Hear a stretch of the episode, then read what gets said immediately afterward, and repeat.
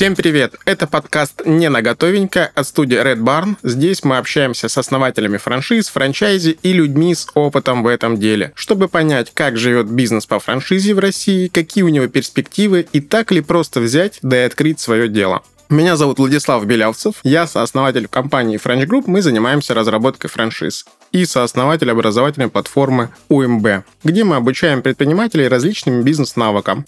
Ну что, давайте разбираться. Спонсор этого сезона – франшиза кофеин самообслуживания Lifehacker Кофе.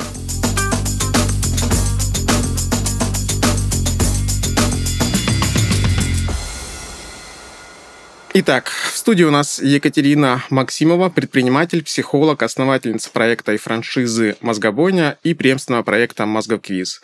А также с нами Николай Тисенко, визионер, метапредприниматель «Мозгобойня», «Мозгоквиз», «Байкат Екатеринбург», «Эквиум Урал», «Просека Шоу». Итак, ребята, расскажите про свою франшизу вообще. Что это за формат, чем вы занимаетесь, в чем суть, так сказать, вашей деятельности, вашей франшизы? Да, ну всем привет, во-первых. Всем привет. Всем привет. Мозгоквиз — это франшиза из ивент-сферы. Мы продаем мероприятия, мы продаем квизы, делаем квизы, мероприятия вечернего формата в барах и ресторанах, когда приходят люди, отвечают на вопросы э, с модерацией ведущего и просто соревнуются в каких-то интересных э, знаниях своих, тусуются, встречаются с друзьями, проживают невероятно разные эмоции, узнают что-то новое, проявляют себя. А, инфраструктурно, да, мы продаем а, контент э, вопросов, контент, сопровождающий для соцсетей и рекомендации для соцсетей и мануалы по проведению мероприятия. А, идеологически мы продаем классные вечера, по привлечению сообщества людей, а, для того, чтобы люди могли встречаться чаще, знакомиться, находить контакты и иметь а, дополнительное хобби, и иметь так называемое третье место, кроме дома, кроме работы, где они чувствуют себя своим, а, реализованным, нужным, и где они встречают знакомые лица.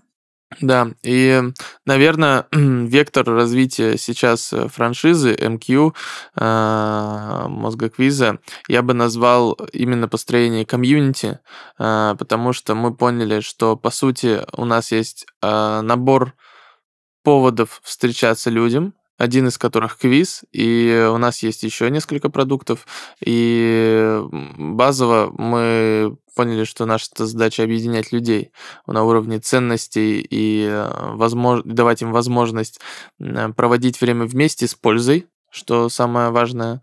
Э, и, соответственно, для этого у нас уже есть различный набор инструментов. Это так больше про идеологию, а, собственно, наверное, про структуру франшизы, э, что она дает, что это за формат, Катя вполне себе рассказала. Я думаю, что для большинства это не новость, что такое квизы, потому что их сейчас уже достаточно много. Это не квесты.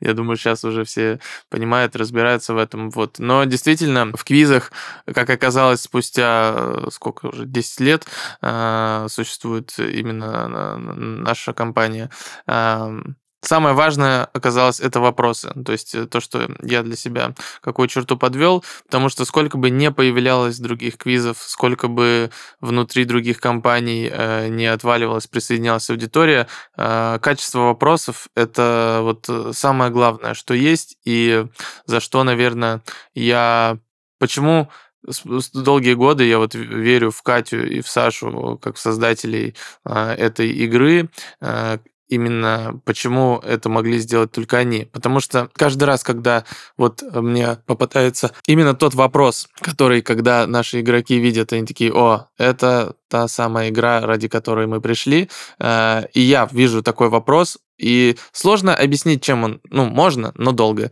чем этот вопрос отличается от всех остальных, написанных э, другими авторами, которые э, за там тысячу рублей из другого конца тебе земного, ну, не тысячу, сейчас это много, столько не платит авторам э, в других квизах, вот, там, за 200 рублей он прислал тебе откуда-то из Степногорска тебе этот вопрос, ты его вставил в игру, и хоп, у тебя готова франшиза. Разница огромная, и именно э, эти э, качество вопросов создает внутреннюю драматургию игры, которая и вызывает те самые эмоции, ради которых люди приходят на наши игры. И это важный фактор тоже, который вам, слушателям, нужно учитывать при выборе продукта. Э, потому что кроме системы, потому что по факту вот мы, ты тоже в этом понимаешь, что если человек умеет строить систему, мы можем выстроить в любой компании, хоть в квизе, хоть плюс-минус в серии услуг, сейчас нас куда угодно поставь на руководящую должность, мы это настроим, лицензионные комплексы, дизайн, код, все это делается, и погнали. Это можно сделать с чем угодно. Вот. Но э, зерно должно быть качество продукта и именно уникальность этого продукта, особенность, и люди, которые за это несут ответственность, потому что машина, э, если мы говорим все-таки про вот именно наш формат, про эмоции, про ивент, э, машина не может создавать э, это на потоке. Здесь э, должен быть какой-то уникальный подход, э, который как-то вот задуман. И в... Душевность получается. Душевность, да, должна быть даже не душевность, а душа. Э, вот действительно в продукте, в котором вот он как-то придуман, и это может быть даже вот в барбершопах. Я понимаю, что куда-то я хожу именно потому, что там есть душа. Вот она сохранилась, не знаю за счет чего. Иногда бывает, что Э, картина, которая вот висит в том же там заведении, и ты понимаешь, что это не картина, купленная типа на стоке какая-то для дизайна, а это действительно какой-то друг друга, который рисует, и вот ты вот слышал о нем что-то где-то в другом подкасте, и ты понимаешь, что настолько эта деталь была выверена и задумана здесь, и, в общем, вот эта душа, она должна обязательно транслироваться и сохраняться в продукте, за что лично мы э, э, переживаем и стараемся, чтобы э, э, так и было. Мы можем звучать как какие-то мечтатели сейчас, возможно, совсем не про бизнес, но очень больно расставаться с партнерами потом, которые вроде как бы и стараются, вроде и адекватные люди, но что-то не срастается именно потому, что когда-то не нашли друг друга вот по, по ценностям, по эмоциям. И поэтому так много внимания уделяем именно той душе, именно тому вайбу, который продает продукт. Вайб продается в форме квиза. У Николая, кстати, намерена странная подпись, и он пообещал рассказать об этом в подкасте. Подпись, все очень просто. Мне эту подпись придумал Игорь Рыбаков. Он сказал э, про меня именно такие слова. Э, и я в пути ответа на вопрос, что это значит, вместе со всеми с вами. Итак, давайте начнем, наверное, с того, как вообще вы пришли к созданию своей франшизы. Как начиналась история мозгобойни? А это вопрос ко мне, конечно же. И подпись мне придумала я сама вчера, когда мы договорились о проведении этого подкаста, поэтому она такая простая. А, проект «Мозгобойня» был основан в Минске в 2012 году. Мы с моим коллегой Александром Ханиным а, проводили такой бутиковый, крафтовый формат для своих друзей. И в тот момент, мы говорим это во всех интервью, во всех подкастах, в тот момент, конечно, мы еще не думали, что это может стать каким-то бизнесом, и уж тем более масштабным. А «Мозгобойня» нравилось людям, нравилось игрокам, и запрос на франшизу пришел не из нашего решения, как это часто бывает у предпринимателей, которые собираются построить что-то и масштабировать, а пришел извне, от э, людей, которые интересовались подобными проектами в другом городе областном белорусском, это город Витебск. Э, приехали ребята, сказали, у вас все есть, у вас есть бренд, вопросы, контент, упакуйте, отдайте нам, мы будем проводить то же самое в своем городе и отчислять вам деньги за это. И тогда мы узнали, что такое франшиза, как она строится, а, какая может быть ее фин-модель, и начали постепенно работать. Это так называемая первая волна нашей франшизы, когда еще все начиналось и было условно чуть ли не на коленке. А, волн таких я бы выделила сейчас несколько. Первая волна с 2014 года, вторая, когда мы объединились а, с Петербургом и открыли офис в Санкт-Петербурге. И вот именно во время второй волны пришел Николай Тисенко в проект, как еще франчайзи тогда. И вот третья волна, когда же мы объединились а, с Николаем и его коллегами, началась третья волна продажи франшизы. Отлично. А вообще как-то отбирали своих франчайзи? Есть какие-то критерии по выбору? Вот как а, на протяжении всех этих волн происходил подбор партнеров? По-разному. Партнер, партнеров мы выбирали по-разному на протяжении этих волн. Первая волна, она была больше такая внешняя. Приходили люди с инициативой, люди, которые, а, во-первых, а, играли в мозгобойню, знали наш проект и представляли изнутри как игрок, что это такое. Во-вторых, были мотивированы делать что-то свое новое параллельно с основной занятостью. В-третьих, так или иначе дружили с ивент-сферой и понимали, как все устроено. И Получается, работали активные рекомендации на первой волне, больше работало сарафанное радио. Мы порядка 45 городов открыли просто вот по рекомендациям, а, по э, игрокам, которые переехали в другие локации, и вот по рекомендациям друзей-друзей, так скажем. Вторая волна... Эм, ну, окей, мы отвечаем на вопрос, э, как мы подбирали людей. Поэтому первые люди, они были такие смотивированы самостоятельно, а затем, когда мы уже перешли на следующих этапах к холодным продажам в том числе, мы стали делать условные тесты людей, которые хотят купить франшизу, давали им тестовые задания от того, а найди площадку, договорись о проведении или а, попробуй провести тестовую игру для своих друзей, расскажи нам, как получилось.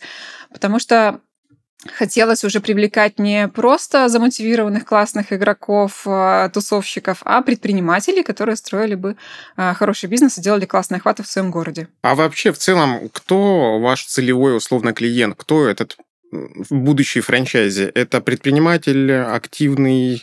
Какими он должен быть навыками обладать? Что он должен делать в своем городе? В первую городе? очередь, много людей с нами, много людей очень с нами работало и работает, продолжает работать. И в первую очередь, конечно, должна быть предпринимательская жилка, принятие собственной ответственности за дело и продвижение. И вот это отсутствие ожидания, что за тебя все решат. Потому что франшиза, а, какой бы упакованной она ни была, это все-таки отдельный бизнес для человека.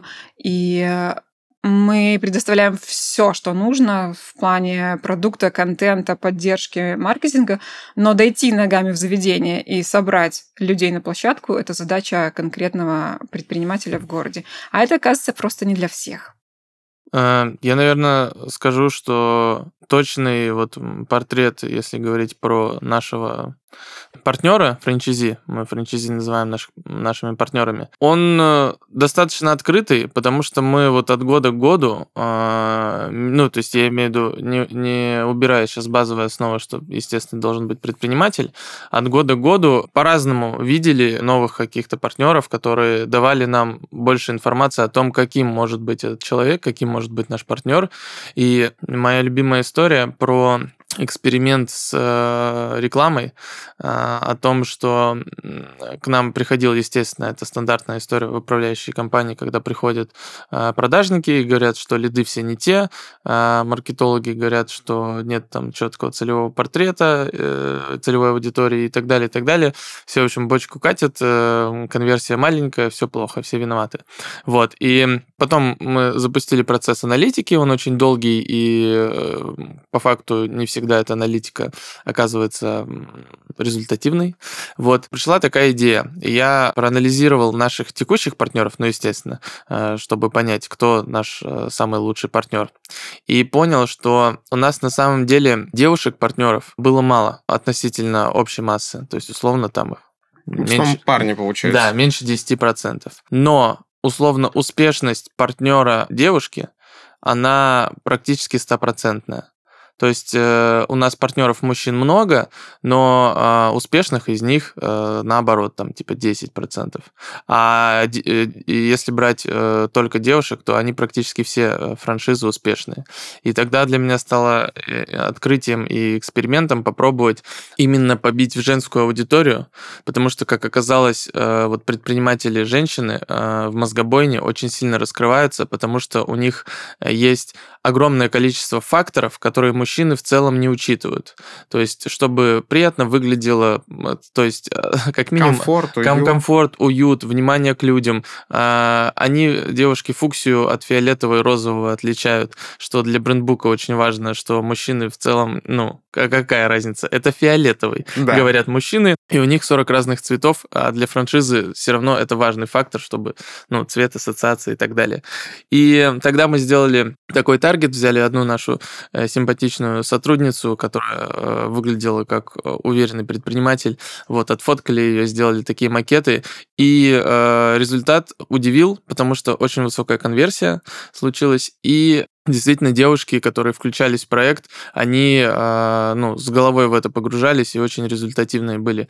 Вот, я к тому, что это вот моя, моя такая любимая история, во-первых, она против аналитики такой как бы классической, да, где мы смотрим все цифры и, и обезличиваем, вот. Тут э, как-то эмоционально это все произошло, э, но по факту вот случилось такое открытие, и э, я думаю, что этим можно заниматься очень долго, то есть э, внутри э, своих партнеров находить какие-то вот эти паттерны, что-то выцеплять интересное и... Э, создавать свой аватар. Да, да, создавать аватар более подробный какой-то под разные, возможно, города, Потому что тоже есть много нюансов там больших э, городов, регионов и вообще э, городов, где есть одно заведение и так далее, и так далее. И под каждого, ну то есть под каждую категорию нужно более углубленно понимать, э, какой нужен партнер. Потому что вот на уровне там большой компании, когда ты просто смотришь на цифры и пытаешься по ним что-то сделать, вот как сейчас, допустим, э, если говорить про последних партнеров, то они идут таким форматом конвейера. То есть чем, ну, продали, запустился, не запустился, неважно. Э, если город не пошел, перепродали его еще раз, да. Сейчас вот такая модель. Ну, это не хорошо, не плохо, наверное. У каждого своя э, политика в этом плане. Вот. Но мы, конечно, вот в период, так скажем, расцвета и наибольшего количества городов э, были нацелены именно на результативность франчайзи, потому что управляющая компания э, это как бы для франчайзи это плюс с точки зрения идеологии, а для нас все-таки для управляющей компании это действительно финансово более выгодно, чем продать 10 франшиз, перепродать один и тот же город, э, выжечь там землю, или взять одного человека, который с нами там уже 5 лет э, как минимум и стабильно растет, э, его знают игроки, э, организаторы заведений и так далее, и так далее. И даже если что-то идет не так, а такое бывает, бывает локдауны и прочее, прочее, какие-то нюансы, и такие партнеры гораздо лучше решают вопросы на месте, чем условно очень эффективный менеджер, который только что пришел. Э, лояльность партнеров, конечно, наше все. И люди, которые приходили на разных этапах, э, именно не, не, не просто на холодные продажи, да, э, из таких кейсов, как Коля говорил, конвейер, то, что сейчас практикуется в компании и что мы не поддерживаем. А люди, которые приходили на личность, на проект, вот люди, которые эмоционально проникали с проектом, они с нами уже много-много лет. Есть партнеры, которые работают с нами по 7 лет, отмечают вот в этом году день рождения, семилетия. Угу. То есть важно, чтобы партнер пришел именно на те ценности, которые закладывают собственники, основатели. Это Тысяча процентов. Да. Вот это... Э, Абсолютно так. Э, сколько было идеологических столкновений с разными предпринимателями э, вот у меня э, на эту тему. И э, есть понятно, что больше уклон э, в, ком- в коммерцию у кого-то. И они такие, что такое ценности, если там есть э, франшизный пакет, взяли и побежали. Вот, э, если человек умеет продавать, он продаст. А, но по факту, когда мы действительно вот сейчас по истечению последних там трех лет, очень нестабильных, оказывается, что Э, ценностей. Это единственное, что остается, когда а, какие-то кризисы разрушают все структуры, все процессы, все, что должно было работать вот так, оно теперь так не работает. Единственное, что может держать вас вместе с партнером, а партнера, соответственно, со своими там игроками или, если говорить универсальным языком, с клиентами, это ценности. И если у управляющей компании, и у партнера, и у клиента одинаковые ценности, то они в любой сложной ситуации для бренда, для продукта продукта, для товара, для услуги, а, найдут пути решения, как им остаться а, вот в этой одной единой системе. Ну, недаром говорят, что франчайзинг – это большая семья, и здесь важно найти своего, так сказать, младшего брата или сестру. Важно ведь еще то, что мы франшиза не станков с шифером, а франшиза ивентов. А ивент — это всегда эмоции. И здесь э, сколько бы мы ни систематизировали продукт, мануалы, процессы, как бы мы ни контролировали качество, те эмоции, которые на площадке транслируются организаторами и ведущими, являются самым главным э, ядром, продающим, не продающим, на который приходят люди. Поэтому в нашей компании, в нашем проекте ценности — это прям база всего. Безусловно, потому что это все-таки креативная история, творческая. Здесь важно отдавать энергию. Это история про людей, а, про организацию праздника. И, безусловно, здесь важно опираться на того партнера, который будет вас представлять в другом городе. Вот если говорить по про начало франшизы, да, а вот успех, он сразу пришел или спустя какое-то время? Или как это вообще происходило с точки зрения успешности, я бы так назвал бы? Как измерить этот успех? Да, что такое успех вообще?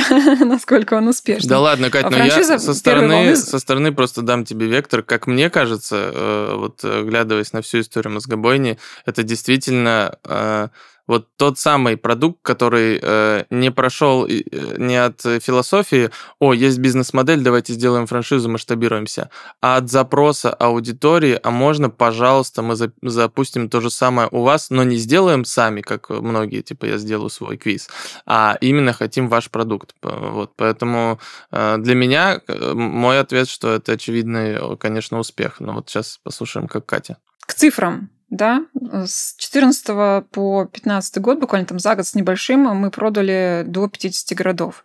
Большинство из них в Беларуси, а все областные центры покрыли крупные города. Часть была за рубежом, Германия, Берлин э, и несколько российских.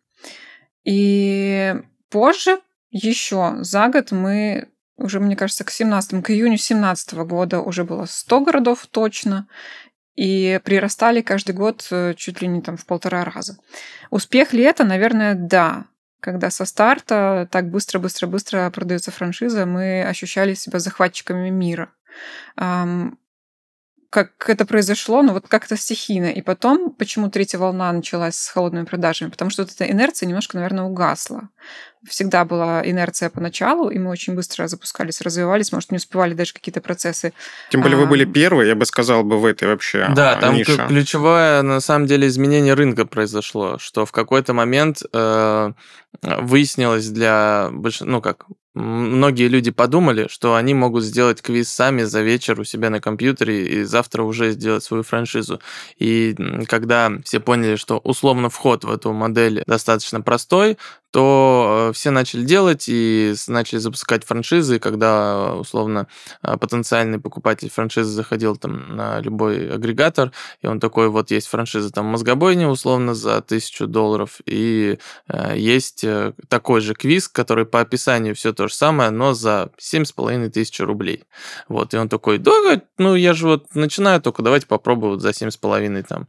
Вот, поэтому, конечно, в этом плане и рынок поменялся, и вот процесс процесс взаимодействия с партнерами тоже поменялся. Ну, вот, то есть не, не, не столько угас интерес э, к, к этому, сколько вот поменялась э, сама модель. Много событий, я бы сказал, произошло с 2014 uh-huh. уже.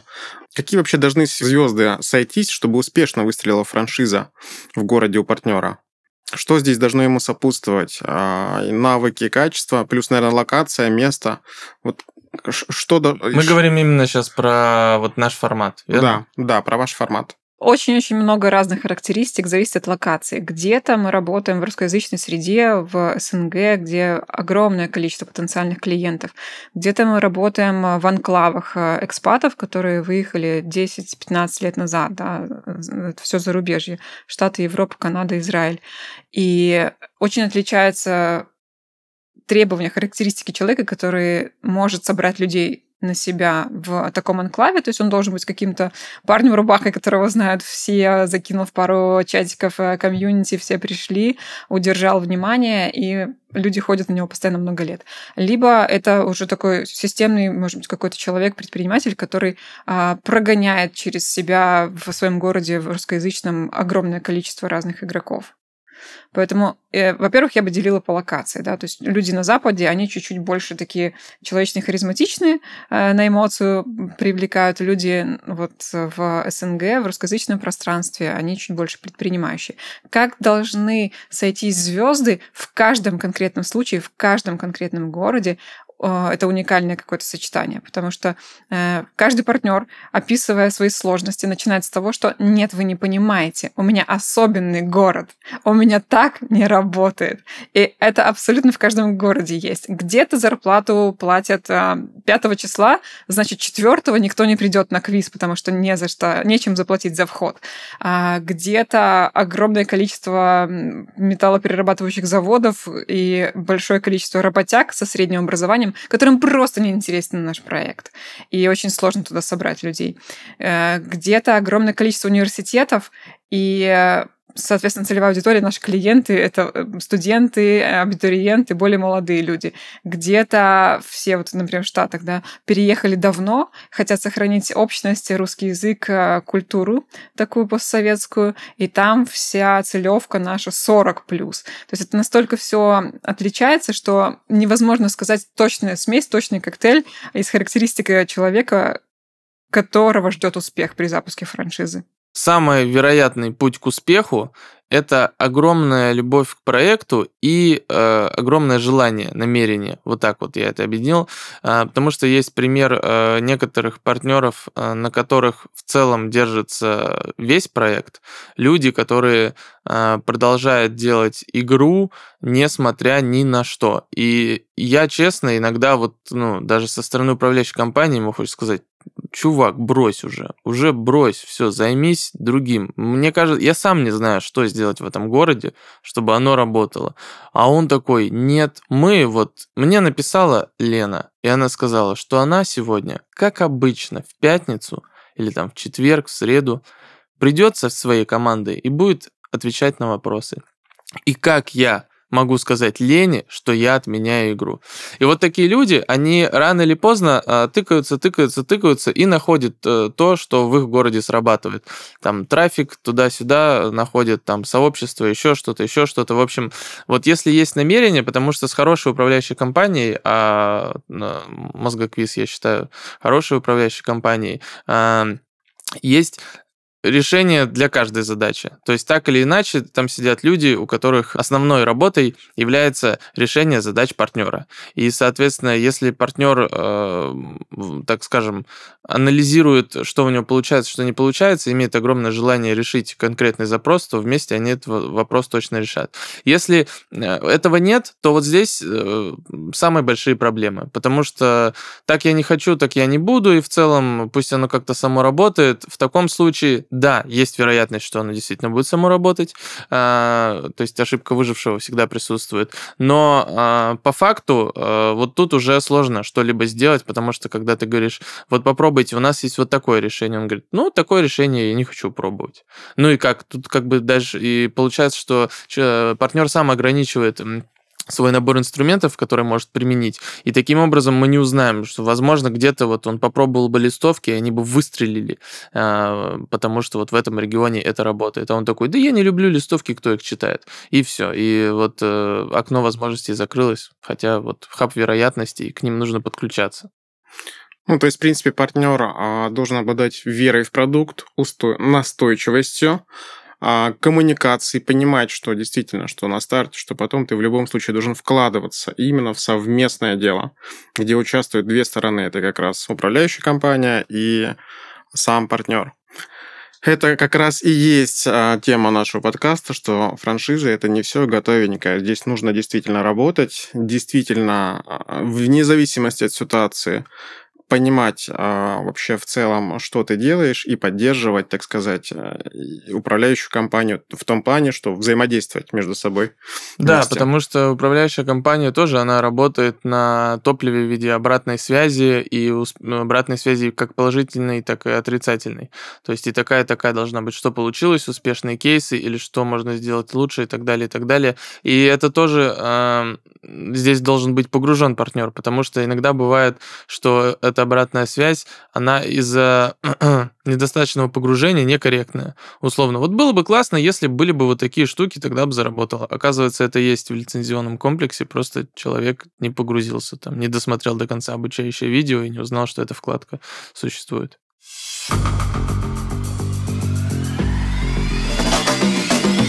Добрый день, будущие миллионеры! Сегодня у вас есть уникальная возможность узнать, как разбогатеть быстро без регистрации и СМС. Специально по этому случаю мы пригласили в студию экспертного эксперта-человека, чье имя знают даже младенцы. Бизнесмена, чей капитал составляет более 10 тысяч рублей. Вот уже год он занимает 999 999 строчку в рейтинге Forbes. 30 ниже нуля. Встречайте Андрей Богатов. Только сегодня и специально для вас Андрей Богатов даст эксклюзивное интервью о том, как же он разбогател. Андрей, поделитесь уже своим секретом успеха. Секрет богатства очень простой. Записывайте и не благодарите. В 2009 году я купил стадо верблюдов. Вы спросите, что можно делать с верблюдами? Ответ прост. Сдавать их в аренду для прогулок по Красной площади. Правда, содержать верблюдов не очень удобно. Они постоянно хотят есть, требуют песка и мерзнут московскую зиму. Но в остальном рабочая схема. Только что вы получили ответ от самого успешного человека планеты Земля. Кажется, что Андрей Богатов знает все о том, как вложить свои деньги не туда. Существует более простой и эффективный способ начать зарабатывать уже сейчас – открыть бизнес по франшизе. Доходный бизнес с гарантией окупаемости предлагает наш спонсор Lifehacker Кофе. Лайфхакер кофе — это легкий путь в собственный бизнес и отличный источник пассивного дохода. Ребята предлагают кофейни самообслуживания, с которыми можно зарабатывать от 50 тысяч рублей в месяц. Кофейня занимает 1 квадратный метр и требует на обслуживание всего лишь 30 минут в день. Лайфхакер кофе собственная обжарка и стабильный вкус напитка. Не хуже, чем в локальных или крупносетевых кофейнях. Ребята считают, что открыть бизнес проще, чем кажется — не нужно ждать особой идеи или развивать специальные навыки. Поставил кофейню, и она приносит тебе деньги. Никаких роялти, только доходный актив в твоей собственности. Лайфхакер кофе уверенны в своем подходе, поэтому гарантирует окупаемость в договоре. Не трать свое время на попытки разбогатеть. Делай это уже сейчас. Получить бизнес-план, презентацию, условия и отзывы франчайзи можно на сайте или в телеграм-боте Лайфхакер Кофе. Ссылки в описании. А вот если говорить, какие вообще были трудности, проблемы с франчайзи и как их решали? Вот самые такие, наверное, яркие. Со стороны какой? Со стороны управляющей компании. И да. какие были проблемы у франчайзи, на самом деле? Вот. С чем они сталкивались и как вы совместно, так сказать, преодолевали эти трудности? Я думаю, что самая э, большая, если говорить про франчайзи, для них самая большая проблема – это привлечение трафика. Потому что, по сути, наша управляющая компания в целом, повторюсь, закрывает вообще все потребности. И вот самое узкое место в привлечении трафика, оно, а, опять ну, то, что я говорил, требует большого количества попыток разных. То есть так попробовать, так, так, так. И все эти наборы инструментов у нас имеются. Просто, а, повторюсь, да, вот все связано с предыдущим вопросом, это нужно пробовать. И а, самые большие вот сложности возникают, когда партнер такой, да нет, это не работает, я не, даже не буду это пробовать. Вот. И на самом деле э, сложность для управляющей компании тут возникает в том, в коммуникации, чтобы объяснить партнеру, что это нужно попробовать, и почему это нужно попробовать и так далее. И то, что вот Катя сказала, что э, каждый партнер всегда говорит, у нас тут уникальная история, вы не понимаете.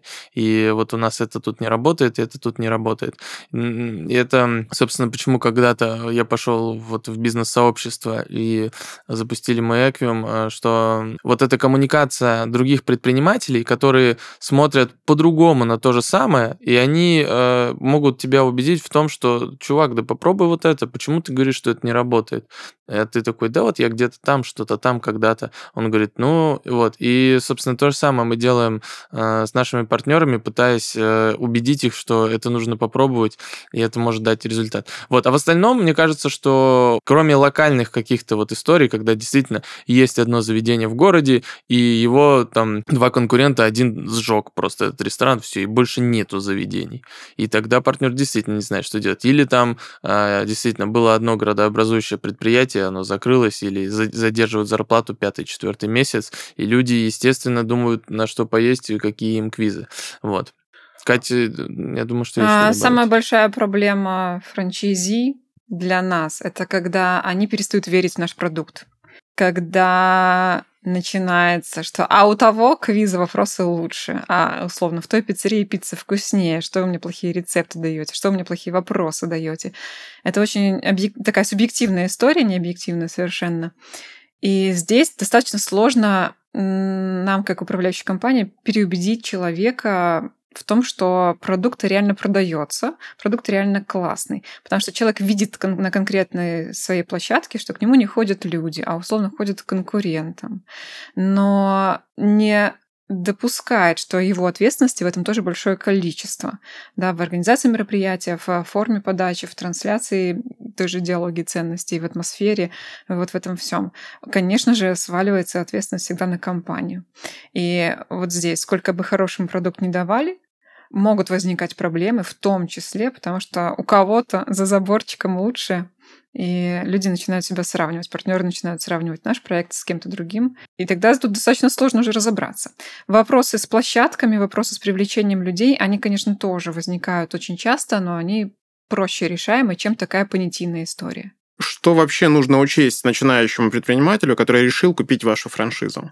Я, прежде чем ты, Катя, ответишь, я знаю, что э, мне кажется, для важно для слушателей э, сделать такое важное разделение.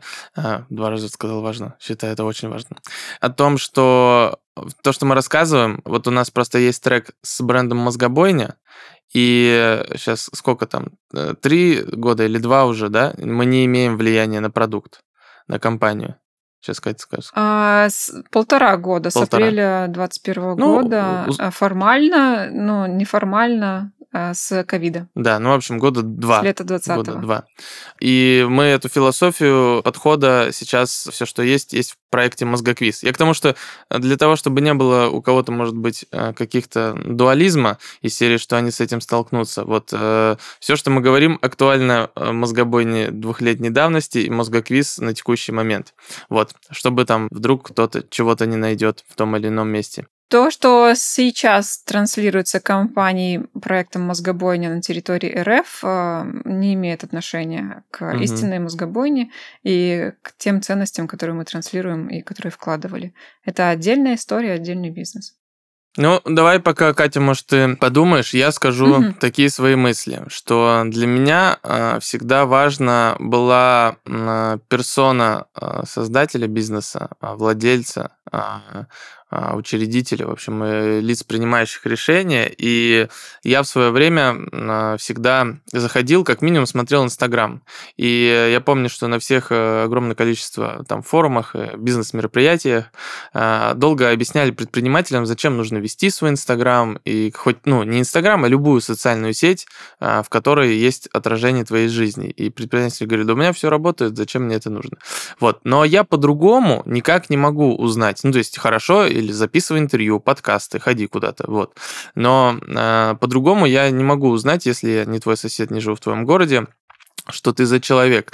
И это по факту вот для меня очень важный э, фактор определения, э, идти ли с этим брендом дальше или не идти, потому что э, так бы я, конечно, сказал, что ценности э, бренда, но самое важное, э, чтобы был матч между теми ценностями, которые транслирует бренд, э, и тем, действительно ли учредитель, собственник и прочие ЛПР э, этими ценностями живут. И иногда достаточно зайти в социальные сети и в этом убедиться, э, потому что если ты видишь, что там условно собственник сети, у него успешный успех и погнали и так далее, и так далее, если тебе это окей, э, то, ну, то это подходит. Если ты немножечко про другое, то подумай, потому что если есть вот внутри всегда какое-то вот это странное ощущение, что, ну, в целом вот это мне не очень нравится, нравится, ну вот давайте начнем, дальше посмотрим. И вот это дальше посмотрим, вот это маленькая, э, маленький грибочек-боровичок, он э, вырастает э, в большой мухомор, да, поганку, и потом ты, тебе приходится ее есть, хочешь ты этого или нет. Вот, поэтому для меня, на самом деле, такой эмоциональный это фактор, конечно, ну, я сейчас не говорю там о всех показателях, окупаемости и прочее, прочее, прочее, что, очевидно, вы на любом тренинге, на любом вебинаре по вашему, по вашей франшизе, увидите, вам все расскажут, как все классно. Но э, найти действительно подтверждение того, что человек живет теми ценностями, которые транслирует бренд, а, собственник, управляющий, это безумно важно, э, если вы хотите с этим брендом существовать в долгую. Есть э, франшизы, которые можно использовать в формате такого пирамида, э, пирамидального сетевого подхода, когда запускаешь франшизу, пока она на хайпе, пока все работает, собираешь аудиторию, дальше можешь аккумулировать аудиторию в другой проект, закрывать эту франшизу и ехать дальше. Многие делают так. И это рабочая схема, вот, и, и, там на другое нужно делать, я к тому, что э, акцент, если вас эта модель устраивает. Если вы хотите взять, условно, франшизу с этим брендом, проработать долгие годы, то здесь актуально то, что вот я сказал в самом начале. Да, пожалуй. Учитывать на старте важно не просто какие-то показатели, стоимость входа в конкретную франшизу, но и эмоциональную составляющую, и побывать желательно на продукте, на проекте, к которому вы хотите присоединиться, почувствовать, до конца ли это ваше. И плюс, с другой стороны, со стороны именно партнера важно учитывать, что легко со старта не будет конечно же. Насколько бы не было все подготовлено, понадобится огромное количество усилий, включения, ресурса для того, чтобы все организовать, стабилизировать. Понадобится время на обучение. А, благо, наша управляющая компания дает такое время и помогает обучаться. Понадобится время на то, чтобы перестроить а, все свои представления о ведении дел, потому что ивент-сфера — это достаточно эм, отдельно особенная такая сфера, как и хорика, да, все рестораны и кафе, где ну, прям нужно либо родиться ивентером, либо постараться им, конечно, стать. Очень много факторов нужно учитывать, и решение о покупке франшизы должно достаточно взвешенно приниматься. Я бы, наверное, вот чтобы э, это был какой-то конкретный совет, кроме смотреть социальные сети собственника, э, я бы представлял картину в которой, э, вот когда вы представляете, как вы дальше будете работать, э, во-первых, естественно, самый пессимистичный э, вариант в плане цифр и раскладов, какой только возможно, представляете, это первое. А второе, вот представьте, что в какой-то момент, ну, а, вот управляющая компания все, что вам дала, и перестала с вами взаимодействовать. То есть для того, чтобы представить, насколько вам хватит сил и как вы можете развивать проект, то представляете сразу, что вот вам все дала управляющая компания, а завтра вот перестала брать трубки. И если, исходя из этих вводных, вы представляете, как дальше развивать проект, и у вас есть решение по задачам, то рассчитывай на ноль, если получишь еще что-то сверху, это будет круто. Вот. И э, я думаю, что это такой полезный взгляд, э, который вот по моему опыту, потому что когда большие ожидания, ты потом, э, если чего-то там не хватает, ты такой, ну вот это все вот из-за этого, и дальше вот я не знаю, как делать. А когда ты э, планируешь, что ты будешь делать все абсолютно сам, а еще тебе э, что-то помогают в этом плане, то здесь, конечно, вероятность успеха возрастает. Поэтому всегда э, рассчитывайте на самый негативный вариант, вот, потому что это, это вот как с ремонтом, 100%. Если вы посчитали смету на 15 миллионов, умножайте смело на 2, и потом вы узнаете, что нужно было умножать на 4. Отлично. Ты умеешь нарисовать точку катастрофы. Да, да. Не, на самом деле, если говорить, что люди идут на людей, то важно понимать, у кого ты покупаешь франшизу, подходите ли вы друг другу угу. по ценностям, а, по тому, так сказать, а, контенту, который транслирует собственник, ты понимаешь, подходит тебе этот человек, будешь ли ты с ним работать в дальнейшем угу. или нет.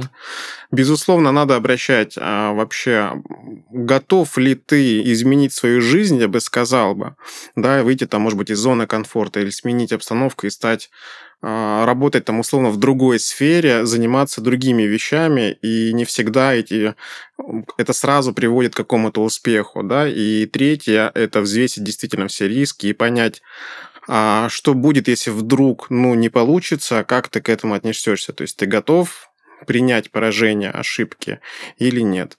Да, наверное, знаешь, еще что добавлю, что круто определить точку А, то есть э, понять, вот ты какой франчайзи? Ты предприниматель там с опытом, который ищет э, выгодную франшизу, ты э, вообще не предприниматель, это твоя первая в жизни франшиза и так далее. То есть мне кажется, там, ну, это условно три категории каких-то можно вот так разделить. И э, исходя из этого, нужно тоже представить себе свой трек, потому что если ты никогда ничего не делал, ты вот просто сейчас сказал, я зацепился, что именно если ты не запускал никогда бизнес, то тебе нужно быть готовым к тому, что тебе нужно будет колоссально меняться. Действительно, то есть если это твоя первая модель, то нужно будет делать, что тебе говорят, а, соответственно, если ты не делал, то оказывается, что там нужно вставать раньше, делать больше, и если ты никогда не любил коммуницировать с людьми напрямую, тебе окажется, что нужно будет подходить с ними, разговаривать с нуля, и, ну, и много-много других точек роста. Это еще и финансовые риски, то я бы сказал. Да, если ты там, если для тебя финансовый вопрос, да, был всегда тоже непонятен, не было финансовой грамотности, то это тоже. Ты должен понимать про потерю инвестиций, что если ты вкладываешь в проект, то ты условно с ними расстаешься, как там с любыми инвестициями, ты должен понимать, что ту сумму, которую ты потратил, ты э, должен без нее дальше продолжить существовать. Что если твои последние кредитные деньги, опять-таки не говорим про ошибку выжившего, когда люди там э, становились миллиардерами, миллиардерами, взяв последний кредит на последние деньги, а, то вероятность того, что проект не выстрелит, и ты останешься без всего, она есть, и она больше, чем вероятность того, что у тебя получится по факту. Поэтому тоже нужно это учитывать. В общем, возвращаясь э, к формулировке, определить вот точку А. Какой ты сейчас партнер, э, для чего ты берешь эту франшизу, и из этого э, вытекает вот ряд последствий, которые тебе нужно будет учитывать. Потому что если ты там серийный предприниматель, твоя десятая франшиза в условном твоем холдинге, там, family офисе, то, соответственно, там ты будешь другие факторы учитывать, и вот, вот к тому, что они советы не всегда типа универсально уникальны. Вот четко понимаете свой контекст, в котором вы находитесь, что вы для чего, в каких условиях а, покупаете берете. И, соответственно, если вы а, тоже прислушиваетесь к какому-то мнению, совету, рекомендации, вебинару, понимаете, а, насколько он корректен для вас, что находитесь ли вы в той точке А, для которой э, эти советы сейчас даются. Отлично, спасибо, Николай.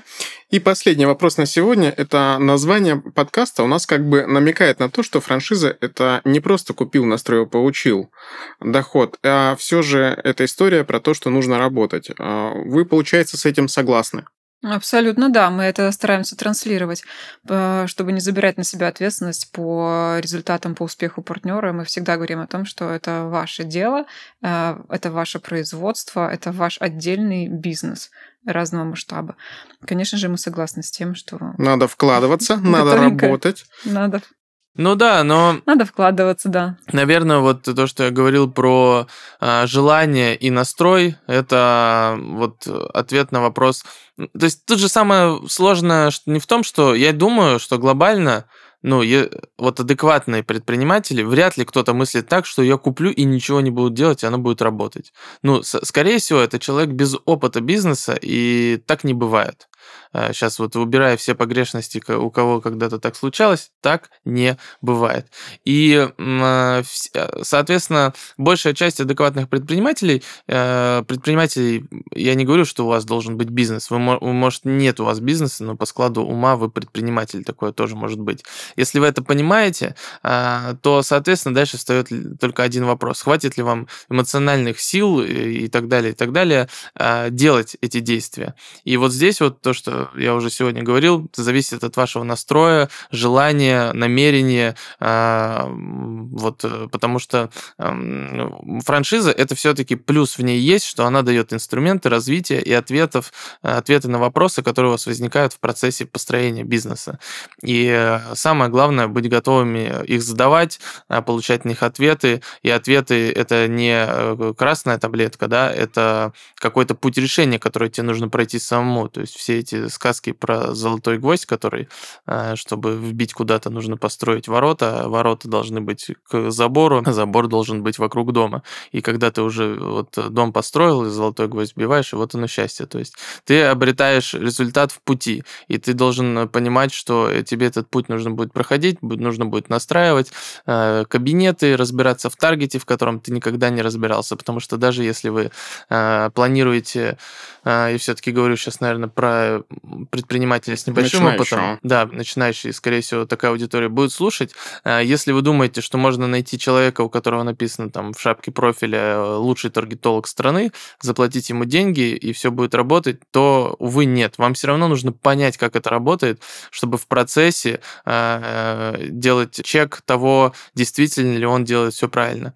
Не столько потому, что он может вас обмануть, потому что, ну, есть огромное количество факторов. И вот это моя концепция, а, не обязательно, что она, я претендую на истину, предприниматель должен во всем по чуть-чуть разбираться. Он должен плюс-минус понимать, как это работает, для того, чтобы, вот как физика, химия, какие-то математика, а, базовые вещи, которые помогают тебе взглянуть на любой процесс в жизни а, чуть глубже. Почему это происходит? Не э, был простой пример, когда ночью вы пугаетесь и такие, там бабайка ходит в коридоре, я слышу, как что-то скрипит. Вы понимаете, что меняется температура температура дерева э, расширяется, сужается, э, клей рассыхается, появляется скрип. Вы тут ни при чем. Температура на улице изменилась, бетон стал меньше, ваша комната меняется в пространстве. И тогда в целом вы уже не такие, там кто-то в коридоре. Вот. И вот в бизнесе то же самое, потому что большинство предпринимателей, там что-то с таргетом, и потому что какая-то там бабайка сидит, которая воронка не работает. Все, не знаю почему, давайте менять таргетологов до потери сознания. Или еще что-то.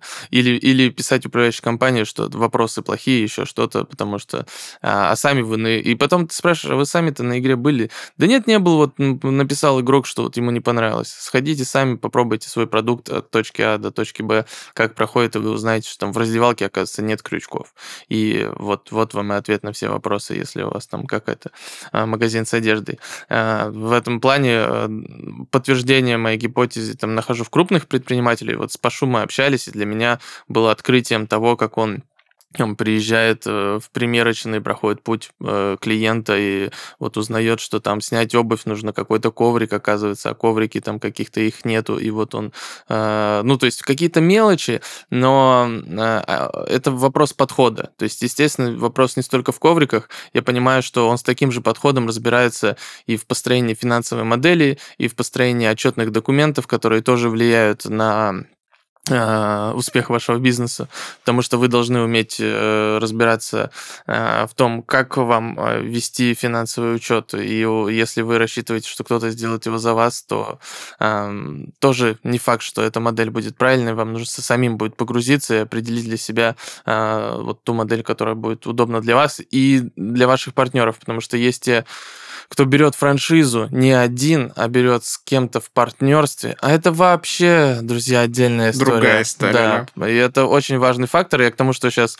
если вы вдруг такие, а, ну раз этого вопроса не было, то значит об этом не нужно говорить. Это вообще отдельные на там два часа разговора, а, потому что партнерство отдельная зона риска, которую вам нужно учитывать. И, пожалуйста, если вы вдруг такую конструкцию заходите, уделите этому не то чтобы столько же времени, а может быть даже и больше, э, чем к выбору франшизы и к дальнейшему планированию по бизнесу. Потому что партнерство, повторюсь, это вот фактор, когда вы э, можете не знать, откуда э, придет эта трещина в вашем корабле. Катя, что хочешь добавить? Мотивация, уверенность в себе, желание работать, конечно, да. Но сейчас мне пришлось расстаться с партнером еще до запуска. Мы провели три недели вместе. Мы анбордили человека, обучали, готовили все. И выяснилось, что за огромной мотивацией, за огромной любовью к проекту стоит э, такая темная зона отсутствия знаний самого человека о себе. Человек не знает, как работает на самом деле SMM и таргет, но умеет писать прекрасные посты. Э, человек не представлял, что этим нужно заниматься. Человек не представлял, что нужно открывать какое-то юрлицо и ИП. То есть какая-то базовая грамотность э, и базовый кругозор современный, даже базовая интернет-грамотность здесь работает, отсутствовала. Хотя человек и взрослый, и адекватный, и очень замотивированный был. Э, достаточно больно было расставаться, потому что уже по духу мы так сблизились. Но поняли, что проект будет просто загублен в городе. Поэтому важно не только понимать у себя вот это желание развиваться, пробовать что-то новое, двигаться, строить, э, обучаться, но и понимать свои слабые стороны. Да, если я совсем не разбираюсь в Excel, если для меня, господи, в Инстаграм запостить сторис, это вообще как? Ну, то есть какие-то банальные вещи, но встречаются люди, которые этого не умеют делать, то, конечно, путь вам придется пройти очень долгий и еще до покупки франшизы. Все-таки эм, важно быть прокачанным в разных, в разных разных сферах, чтобы заниматься своим бизнесом, потому что, да, ты погружен во все процессы сразу, ты и скатерть постелишь, и стул подвинешь, и людей встретишь, и вопросы подкорректируешь, а, и кабели скоммутируешь на площадке. И все это должно быть в одних руках, и ты должен как партнер э, понимать, как это все работает. Ну и в целом можно, наверное, добавить, что свои слабые и сильные стороны важно проанализировать и слабые закрыть партнерством, либо подумать, кто может их закрыть, да, и в любом случае доверять управляющей компании. Верить ей, доверять. Доверять управляющей компании, обучаться управляющей компании, конечно же, да. И пользоваться возможностью техподдержки, которые есть 24 на 7 а, по решению любых абсолютно вопросов. Но и стараться самому учиться, обучаться, погружаться.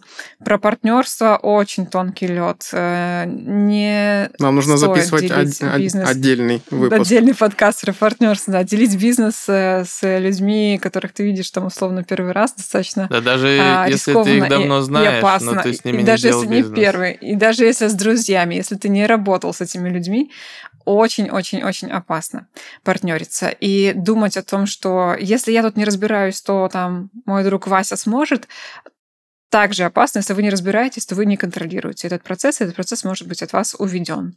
И франшиза, проекты по франшизе Мозгобойни, города, которые запускаются, бизнесы по франшизе Мозгобойни, Мозгоквиз, они немногомиллиардные. Э, делить там особо нечего денег. Если в маленьком городе запускаться на маленькие обороты, то совсем не будет никакой мотивации э, и заработка, и очень быстро упадет пропадет любовь к проекту, потому что придется работать в ноль, деля все с другими партнерами. Итак, ребят, спасибо, что сегодня а, пришли к нам в студию. Это был подкаст «Не на готовенькое». Спасибо, что слушаете нас. Пишите комментарии к этому выпуску, делитесь с друзьями эпизодами подкаста, ну и ставьте лайки на всех платформах. Всем пока! Пока.